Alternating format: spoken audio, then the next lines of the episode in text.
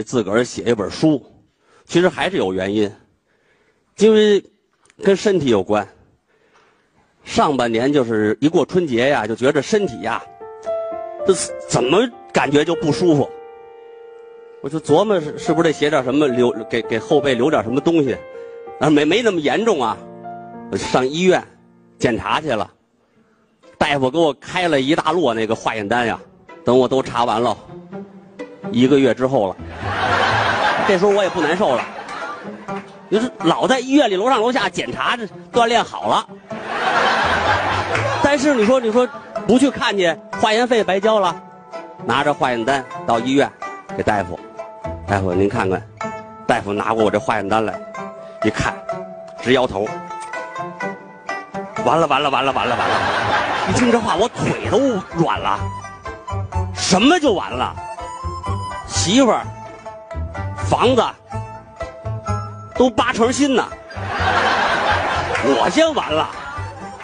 大夫还那念叨：“完了完了完了完了完了，不戴眼镜什么也看不见。”说我这个病很严重，必须得呀住院治疗。没床位呀，回家等着去吧。这一晚上就没睡呀，脑子里想的都是自己的后事。这玩意儿也考也该考虑了，四十五岁之前没考虑过这事儿。我琢磨我这个追悼会。就得在八宝山举行，是不是？老字号啊，烧的透，他保证你这骨灰都是你自个儿的，不会有投了那老太太那堆儿，是不是？我又不认识，我干嘛跟他并骨啊？致悼词啊，得找一人，我估计就是我们广播艺术团团长冯巩老师，得给我指导词。他是我们的领导啊，他得冲着我说：“我想死你了。” 这回真给我想死了。要说死了也挺好啊，平常我见着他得点头哈腰的，现在他得冲我鞠躬，我还不用还礼。不说这坐起来，我冲他一乐，子就给他吓趴下了。然后大伙儿转着圈包括这些说相声的，我认识的转着圈瞻仰遗容，没几个真哭的，都是看热闹。追悼会完了，还得请他们吃一顿，吃完了还打包，提了盒饭回家。媳妇还问呢，干嘛去了这一天？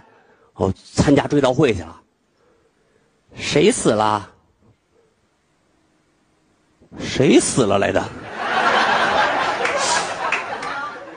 哦哦，说相声那方清平。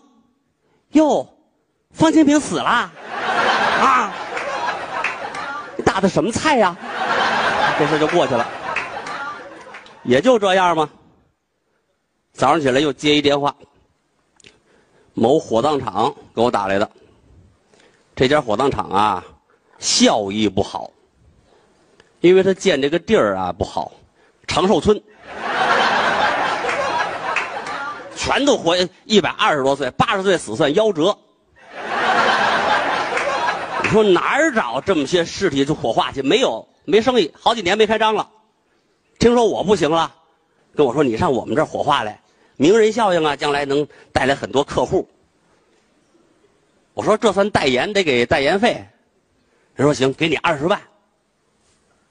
不是冥币吧？我说不是，人民币。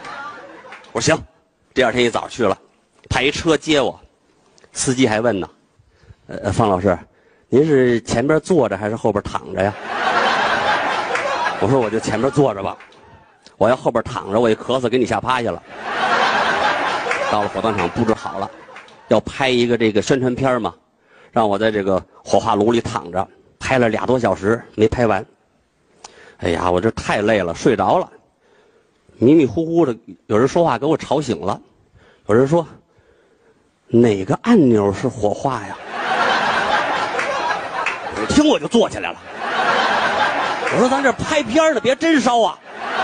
这外头人说了，不烧啊，还得给你二十万，不如把你烧了呢。我说这钱我不要了。